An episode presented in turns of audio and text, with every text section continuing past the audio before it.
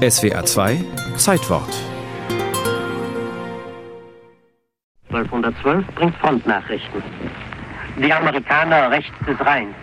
Durch den Brückenkopf der Nordamerikaner bei Remagen wird das rechte Rheinufer heute früh auf das Schwerste bedroht. Die Art und Weise, wie es dem Feind gelang, die Remagener Brücke einzunehmen, bleibt weiterhin ungeklärt. Der deutschsprachige Tarnsender L1212 der Amerikaner. Was da am 7. März 1945 gemeldet wurde, war für die Amerikaner natürlich nicht ungeklärt.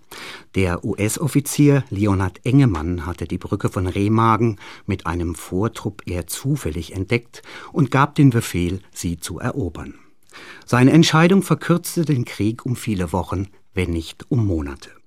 Deutschland Anfang März 1945. Alliierte Truppen haben die Eifel besetzt, haben Bonn eingenommen und rücken auf Köln vor. Die deutschen Soldaten müssen immer weiter zurückweichen Richtung Osten. Die einzige intakte Brücke über den Rhein ist die zwischen Remagen und Erpel. Eine Eisenbahnbrücke, 325 Meter lang, eine Gitterkonstruktion mit einem schmalen Fußgängerstieg. Bislang gilt der Befehl aus dem Führerhauptquartier Brücke halten. Noch in der Nacht vom 6. auf den 7. März fliehen dort unablässig deutsche Truppen über den Rhein. Doch nachdem am folgenden Morgen die Alliierten in Sichtweite von Remagen stehen, heißt es aus Berlin Brücke sprengen, was die Amerikaner wohl geahnt haben mussten. Beteiligter und Augenzeuge U.G. Bird. Wir marschierten Richtung Köln und es ist gesagt worden, dass die Brücke bei Remagen stand noch. Wir haben schon 27 Kilometer hinter uns, also gelaufen sind wir schon, hier angekommen, todmüde. Und wir haben uns einfach hier an die Straße hier gesetzt und dann ist es uns befohlen worden, die Brücke zu überqueren. Ich habe persönlich sehr viel Angst gehabt, dass die Brücke noch gesprengt äh, werden könnte. Die Brücke war gar nicht stabil, als ich in meinen äh, Ehren habe. Es hat sogar ein bisschen geschwenkt.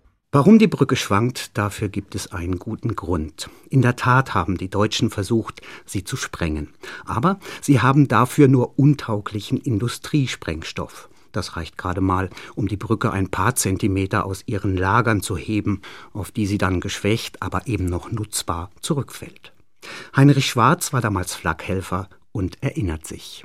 Als die ersten Panzer hier auf dieser linken Rheinseite standen, bin ich in den Tunnel hinein und dann hieß es, äh, alles hinlegen, die Brücke wird gesprengt. Und dann kam die Parole, die Brücke steht noch, der Army ist auf der Brücke, der Army ist in Erpel. Und habe ich gedacht, Heinrich, jetzt musst du sehen, dass du nach Hause kommst.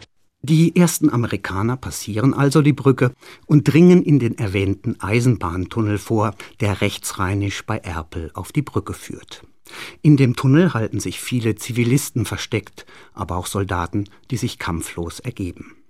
Am Abend des 7. März erreicht die Nachricht von der Eroberung den Oberbefehlshaber der Alliierten, General Eisenhower. Er sitzt im 400 Kilometer entfernten Reims. Die Brücke ist ihr Gewicht in Gold wert, soll er gesagt haben.